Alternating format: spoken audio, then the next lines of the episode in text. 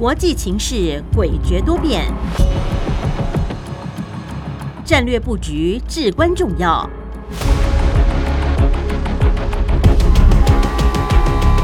关心台海局势发展，请听汉声电台《国际战略风云录》。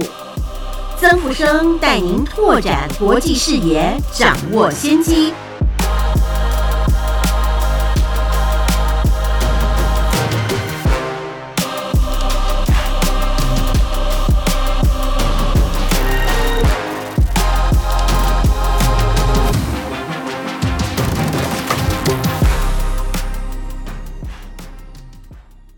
欢迎您收听汉声广播电台《国际战略风云录》。我是曾富生，在空中为您服务。最近一周以来，国际情势越来越劲爆。那俄乌战争方兴未艾，以巴冲突又急剧的升温。啊，北韩的领导人金正恩他更扬言随时可能开战，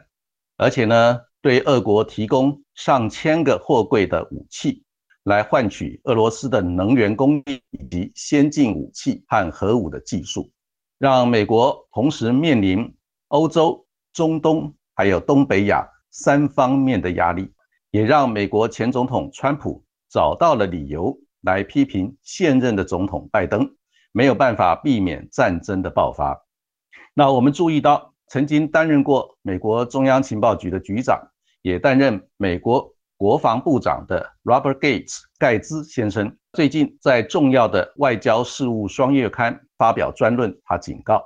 美国面对中共、俄罗斯、还有伊朗以及北韩结合成为新的联盟，如果没有办法采取完整有效的一个应对策略跟措施的话，那可能会鼓励敢于冒险的专制国家的领导人投下危险的赌注，那并且可能。造成毁灭性的一个后果，所以我们在国际战略风云录节目当中，那也曾经引述过美国参联会前任的主席米利上将，在最近的几个月以来多次的公开的演讲场合里面，他强调的观点，也就是美国的政治领导团队必须要高度的注意中共、俄罗斯、伊朗还有北韩。等专制国家的互动合作关系的变化，那同时要想办法避免让这四个专制的国家结为军事的同盟，让美国陷入多面作战的不利的一个局面。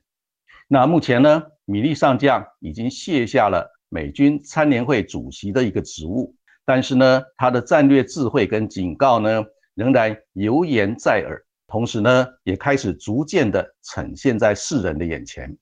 目前以巴冲突在十月七日引爆以后呢，伊朗在中东地区蠢蠢欲动。那美国已经派出福特号跟艾森豪号两艘的航空母舰战斗群部署在中东地区，来防范以巴冲突扩大成为中东地区全面性的战争。那如果北韩的金正恩，趁机在东北亚做出挑衅南韩跟日本的一些军事动作的话，那就真的应验了米利上将跟盖兹部长的警告跟担忧。那在国际局势现在陷入战云密布的当下，那我国没有能力来影响欧洲、中东还有东北亚局势的变化，但是呢，我们可以在台海地区致力维持和平稳定的两岸关系。那避免无情的战火延烧到台海地区，这也是现在执政的国安团队最重要的任务。那现在就让我们共同进入节目第一个单元——国际两岸大事记。国际两岸大事记。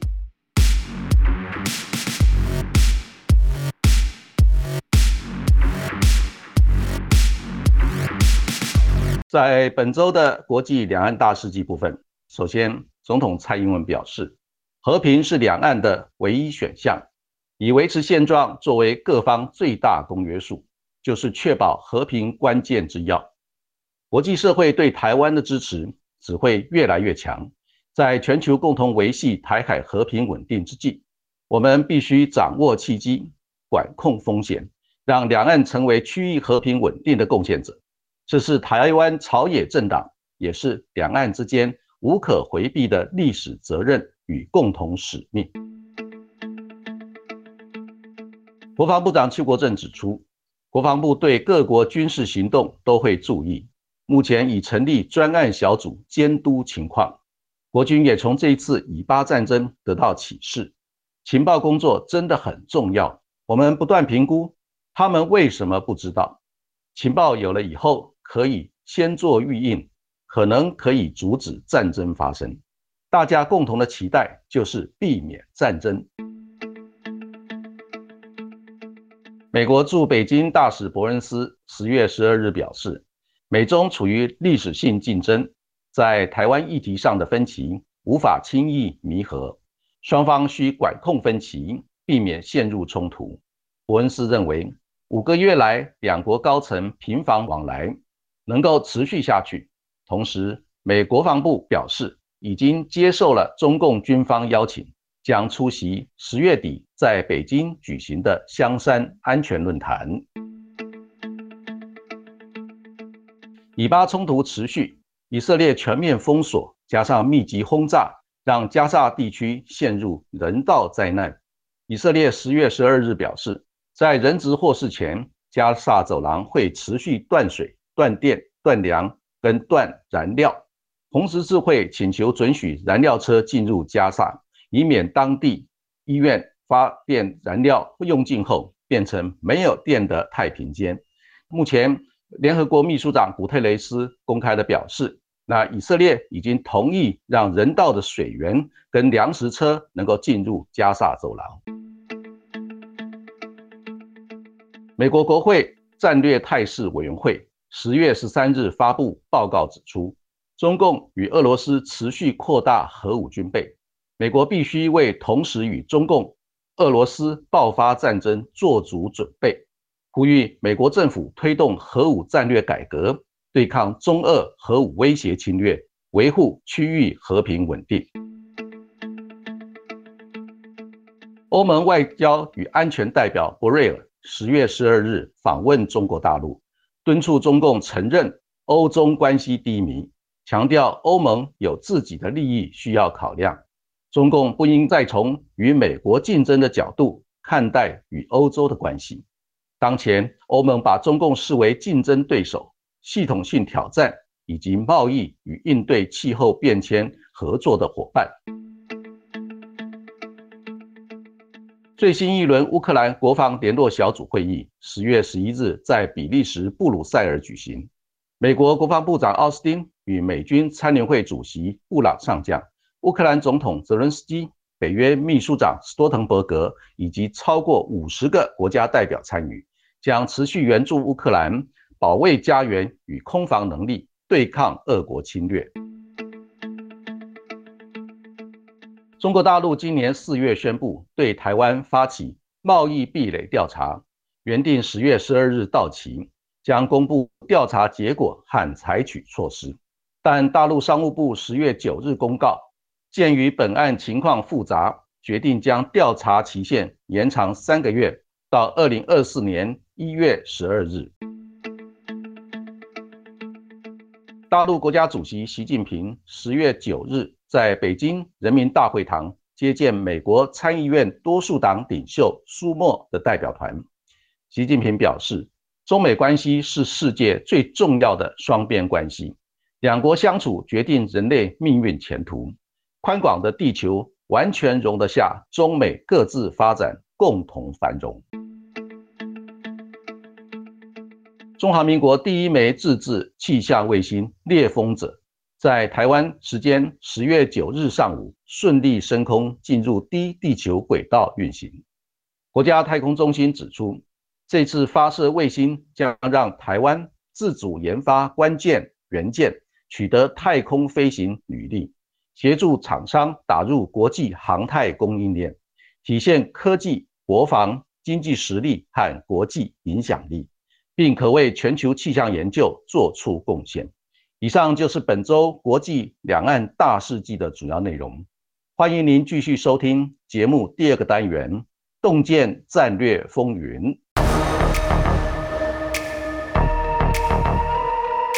洞见战略风云，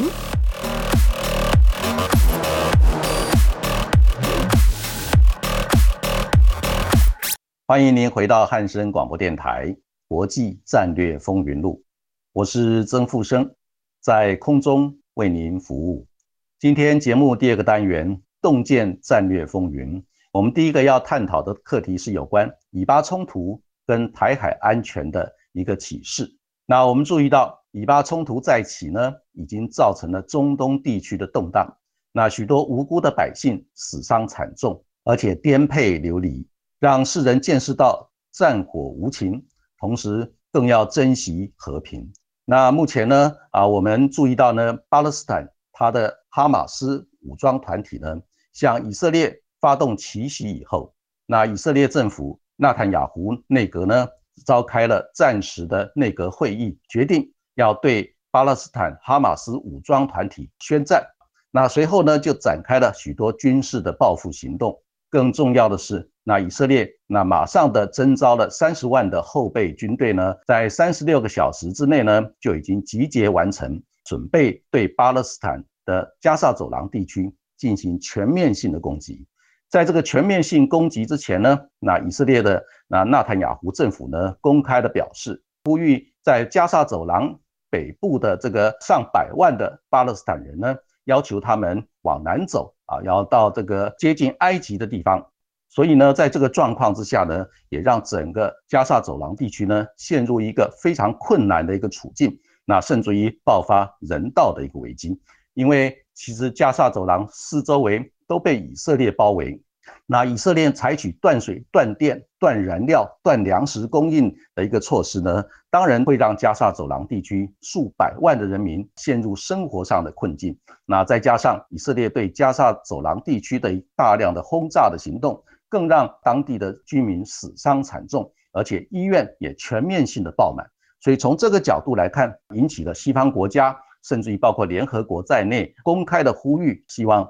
以色列能够考虑到人道的一个立场，停止或者是暂缓对加沙走廊地区采取这种全面封锁、全面断绝的一个军事动作。那不过呢，因为这一次的整个事件呢，是由巴勒斯坦的哈马斯武装团体对以色列采取奇袭的一个动作。那这个奇袭的动作，以它的规模来看的话，那必须要有相当长的时间的准备，而且呢，很多先进的武器呢，啊不容易取得。所以从这个角度来看，那当然这一次奇袭，从哈马斯的一个角度来看，是一个达成任务的一个奇袭；但是从以色列的角度来看，则是一次非常严重的一个战略失误、跟情报这个盲点以及这个形势上的一个误判。那所以呢，也让这个现在的以色列的那个纳坦雅胡政府面临了很大的一个压力，因为呢，在这个接近加沙走廊附近的以色列的屯垦区，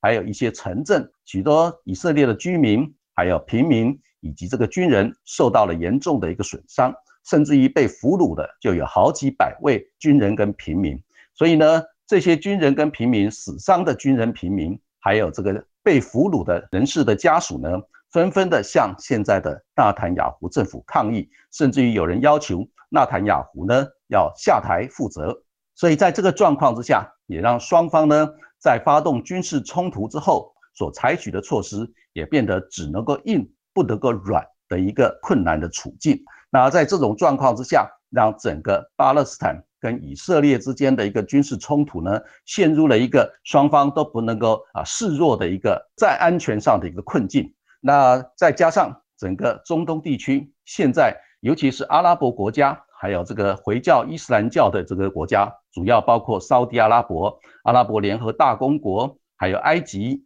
以及这个伊朗这些国家呢，已经公开的表示要支持巴勒斯坦来对抗以色列的一个攻击，所以让整个中东情势就卷入了变成啊原来的以巴冲突可能会导致变成。以色列跟阿拉伯国家以及这个伊斯兰教的国家进行全面性对抗的格局，那这种状况呢，当然就关系到美国在整个中东地区的一个战略利益，以及中共在整个中东地区的战略利益。所以呢，美国的国务卿布林肯跟国防部长奥斯汀连续的到中东地区进行协调的工作。那先到以色列，然后再到巴勒斯坦，还有沙地阿拉伯、阿拉伯联合大公国、埃及、约旦等这些国家，那进行劝和促谈的一个角色。不过呢，这种动作呢，到目前为止似乎没有太大的一个进展。那美国为了避免伊朗在这个过程里面蠢蠢欲动，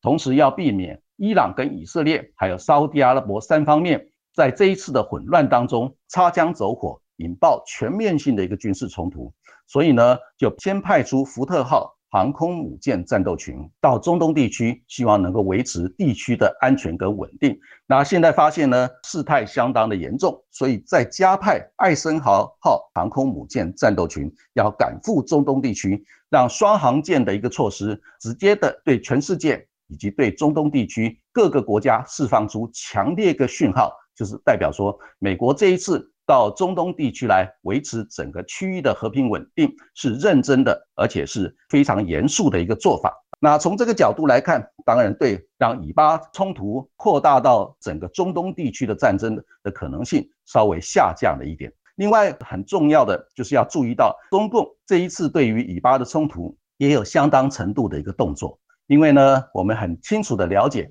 中共有百分之五十的石油跟天然气。是从中东地区来进口。那如果中东地区不稳定，或者爆发全面性的军事冲突，将会导致中共所需要的石油跟天然气的供应受到阻挠，甚至于价格暴涨，对中国大陆来讲也是不可承受之重。所以呢，促进中东地区的和平稳定，也变成中共很重要的一个外交政策的目标。那这一次呢，先由王毅主动的打电话给以色列的外交部长。还有沙特阿拉伯跟伊朗的外交部长，那共同来协调，希望能够达成一个妥协的一个做法，那避免以巴冲突事态扩大，成为中东地区全面性的战争。同时呢，中共方面也派出了中东的特使到中东地区来进行劝和促谈的动作。那最近大陆方面也公开的表示，那中国方面对于中东地区，尤其是以巴冲突的一个地区的问题呢，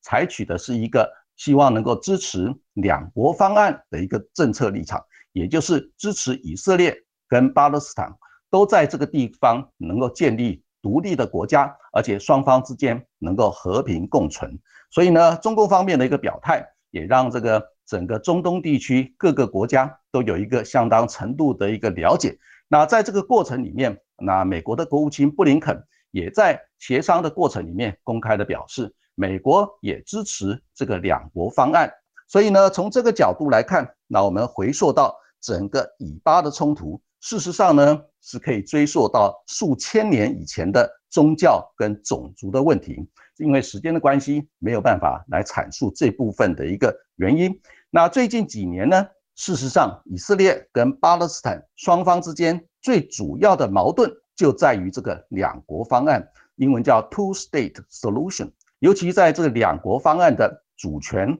跟领土的一个争议，因为在那一小小块的地方有巴勒斯坦人，有犹太人，那双方之间人口数量都相当的庞大，但是呢，地窄人稠的一个状况之下，自然会形成领土跟主权的一个争夺。那目前呢，美国跟中共呢，为了要稳定中东地区的一个和平稳定呢，那特别的也公开的表示。支持这个 two-state solution 两国方案，但是呢，以色列的右翼政府现在坚决的反对这项两国方案，所以造成这一次以巴之间的一个军事冲突，让巴勒斯坦的哈马斯武装集团呢集结了他们的力量，对以色列来发动奇袭。这个发动奇袭当然有很多重要的背景，那这背景的原因，第一个就是可以追溯到在二零二零年，美国的前总统川普呢。他曾经推动以色列跟阿拉伯联合大公国，还有阿拉伯国家之间的一个关系正常化，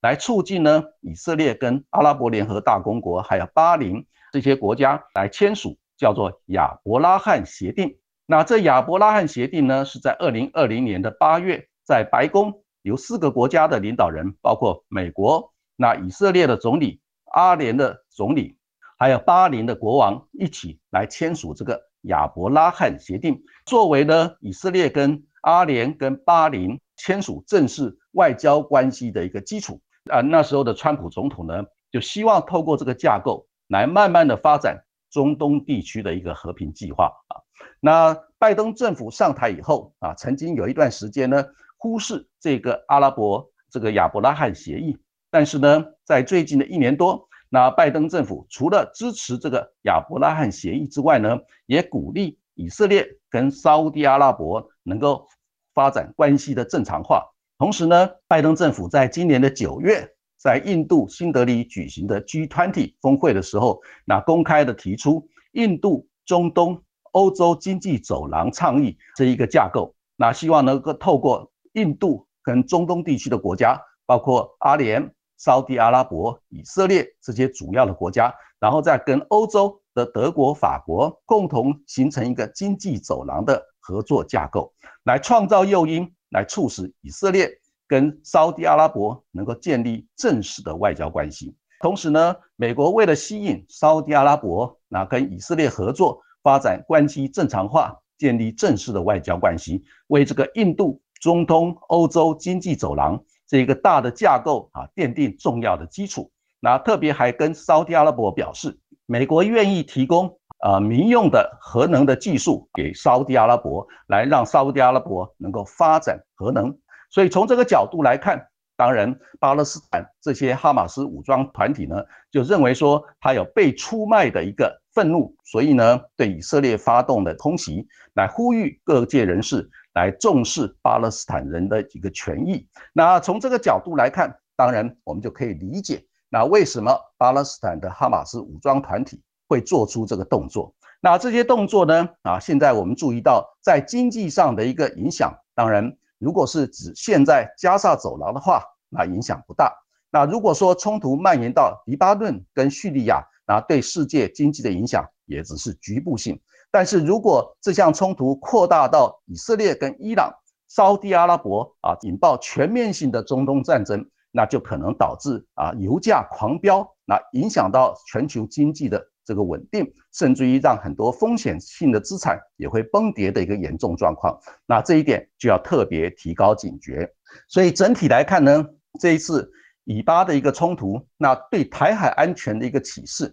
那我们注意到呢，最重要的就是我们要保持望战必为，还有勿视敌之不来，事无有以待之的一个国防安全的态度跟准备。那从另外一个战略高度来看。就是从国家安全的战略高度来看，那当然我们要先巩固自己的能量，也就是要巩固中华民国宪政体制啊，那凝聚自己国家自己守护的一个信念，同时要坚持我们的国防战力，那秉持自助人助的一个原则，来务实推动美台的一个军事合作，来强化印太区域联防的一个能量，来贺阻突袭、侵略跟威胁。那更重要的就是，那我们当然了解，现在中共对于台湾有并吞领土的企图，一直都是我们中华民国的国家安全最大的一个威胁。所以呢，我们从以巴的一个冲突得到一个深刻的体会，就是战火无情，更要好好的珍惜和平。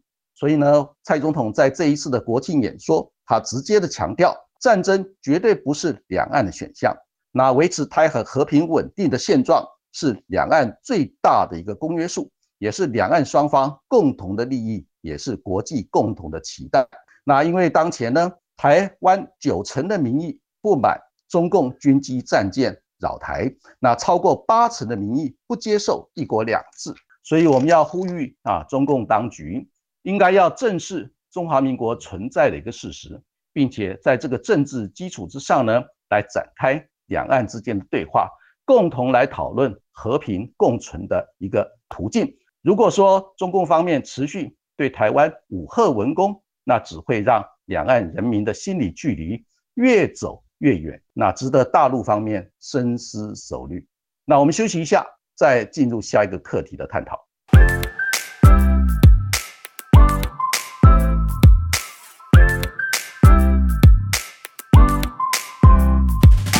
欢迎您回到汉声广播电台《国际战略风云录》，我是曾富生，在空中为您服务。今天节目第二个单元“洞见战略风云”，我们第二个要探讨的课题是有关美国、欧洲、俄罗斯还有中共战略竞逐诡谲化的一个特点。那近来国际的情势陷入了一个战云密布的一个氛围。那俄乌战争、以巴冲突，还有北韩核武导弹的一个威胁，以及共军呢在台海周边频密的演训。那这些状况呢，让各界的人士呢都有一种“山雨欲来风满楼”的一个忧心。那在此期间呢，那美国跟欧洲，还有俄罗斯、中共这些大国之间的互动与合纵连横，也是让人看得眼花缭乱。那我们在洞见战略风云的单元里面。那特别为听众朋友们整理出主要的一个脉络，希望能够帮助大家进一步的掌握情势变化的一个动向，那做好预警部署的措施，让国家趋吉避凶。那首先我们看的就是美国跟中共关系的一个特点。那现阶段呢，美国跟中共之间的一个互动的一个结构是停留在一个激烈竞争、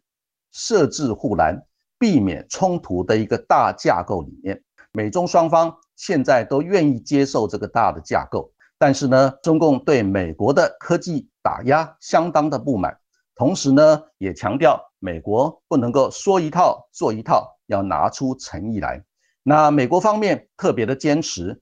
竞争是一个良性的竞争，那设置护栏是为了要避免冲突，同时呢，对中共方面采取高科技的小院高墙的一个政策呢，是为了要防范。最先进的高科技落入共军的手中，反而会造成对美国跟盟国友邦的一个安全威胁，所以让中共必须要理解这一点。那所以这个是第一个特点。那美中关系的第二个特点呢，就是俄乌战争、以巴冲突，还有气候变迁以及全球的金融稳定这些重要的一个议题呢。如果没有美国跟中共共同的合作来处理的话，是不可能达成任何有意义的一个结果。那这是一个客观的现实，美中双方也都有深刻的一个了解。那第三个特质呢，就是现在呢，拜登政府很希望能够继续的跟中共方面建立高层的互动沟通管道的一个畅通，同时呢，更重要的是希望美中两国的领导阶层呢。能够有正常、直接、坦白的一个沟通管道，所以在这个架构里面呢，那拜登总统呢，他就邀请习近平，希望习近平能够参加今年十一月在旧金山举行的 APEC 啊这个领袖峰会，那甚至于能够进行习近平跟拜登之间的一个双边会谈。那到目前为止啊，美国方面已经积极的表示做出邀请，也希望习近平能够参加。不过，北京方面到目前为止还没有做任何的正式回应，那基本上仍然是守口如瓶。那这一点呢，那我们评估需要到这一次北京举办的第三届“一带一路”国际合作峰会结束，以及习近平跟普京在北京会谈结束之后呢，那习近平才可能给美国方面做出比较明确的一个答复。但是在今年十月底。王毅很可能就会到美国去访问，到美国访问的过程里面，对于习近平是否能够在十一月间到旧金山参加 APEC 啊这个领袖峰会的一个状况，就会比较明朗。那这是美国跟中共关系现阶段的一个重要特质。另外就是美国跟俄罗斯之间现阶段的一个关系特质。第一个就是有关拜登政府呢，他支持支援乌克兰。对抗俄罗斯的侵略，最重要的一个目的，当然就是要削弱俄罗斯的整体的综合国力，同时呢，要支持乌克兰来抗拒俄罗斯的侵略，啊，向全世界表示，这个世界的秩序不是大国就可以随便侵略欺负比较弱小的国家。那这一点呢，是对全世界放出很重要的一个讯号。那第二个关系的特质就是，美国也理解到，俄国是拥有核武导弹的一个大国。不要随便的激怒俄罗斯，同时也不可以忽视俄罗斯对全世界的一个威胁能量。那这一点呢，所以美国跟俄罗斯之间的关系在经营上仍然是非常小心，而且非常细致，不随便轻易的发出激怒俄罗斯或者是挑衅俄罗斯的一个行动跟政策言论。那第三个特点呢，就是美国现在也是运用俄罗斯的一个威胁能量，来让欧洲地区比较愿意配合美国的一个政策方向，同时也继续的支持美国主导的北约军事同盟架构。在俄罗斯的威胁之下呢，也让欧洲地区参与北约的国家愿意来分摊安全成本，把国防经费提高到 GDP 的百分之二。那过去很多年呢，啊，很多欧洲的国家基本上在国防预算上，因为想到有美国的一个支持，有北约的一个保护，所以呢，都把国防预算编列的非常少。那现在俄罗斯的威胁直接而明显，所以他们被迫也愿意配合美国的政策来提高国防预算的一个比例啊，占 GDP 的一个比例啊，让美国能够减少在欧洲地区的一个安全成本。那第四个，美国跟俄罗斯之间的一个关系特质，就是美国仍然认为中共才是美国长期最大的一个战略威胁跟挑战，也是最大的竞争对手。所以呢，从长远来看，一旦俄乌战争结束之后，那美国很可能会继续的调整新的政策来发展联俄制中的一个大战略。所以从这个角度来看。这是美国跟俄罗斯之间的一个关系特点。那另外，我们再看的就是中共跟俄国之间他们关系的特质。第一个就是现在呢，中共跟俄罗斯保持战略协作伙伴关系。那对于双方来讲，都可以减轻边界防务还有这个安全的压力跟成本。所以从这个角度来看，是双方都有利可图。那第二个关系的特点就是。那习近平已经邀请普京在十月十七号、十八号访问北京，那参加第三届的一带一路的国际峰会。那习近平跟普京在这一次北京的会谈里面，是不是会达成一个军事合作的一个秘密协定啊？同时在欧洲、中东、印太采取一致的一个军事行动，那这一点是现在全世界战略情报单位最关注的一个重中之重啊。那这一点呢，也值得我们持续密切的观察。那第三个中俄关系的特点，就是中共对俄罗斯的一个科技的需要程度呢，已经下降。那双方现在在原物料、能源、民生必需品，还有工业产品之间的一个互补关系大幅度的升高。所以呢，那中俄之间的双边贸易，从过去两年前的一千多亿美金，现在到二零二三年将会提高到。两千亿美金的一个水准，所以这个是中俄关系第三个特点。第四个特点就是，那虽然中共跟俄罗斯的关系越来越密切，但是呢，有部分的俄罗斯的政治精英也开始在担忧，那俄罗斯会不会成为中共的原物料附庸国？也就是对于俄罗斯对中共的价值，就是提供原物料、石油、天然气啊这些大宗。物资的产品来发展跟中共之间的关系，所以从这个角度来看，那俄罗斯的政治精英当然在自尊心上面是有一点啊下不了台的啊，这个是中俄关系的第四个特点。那至于中共跟欧洲国家的一个关系的特点呢，那第一个就是有关欧盟外交跟安全代表博瑞尔，他在十月十二号访问北京，那跟。这个大陆的外交部长王毅共同的主持那中欧盟战略论坛。那在这个战略论坛里面，他特别强调，那欧盟呢很希望跟中方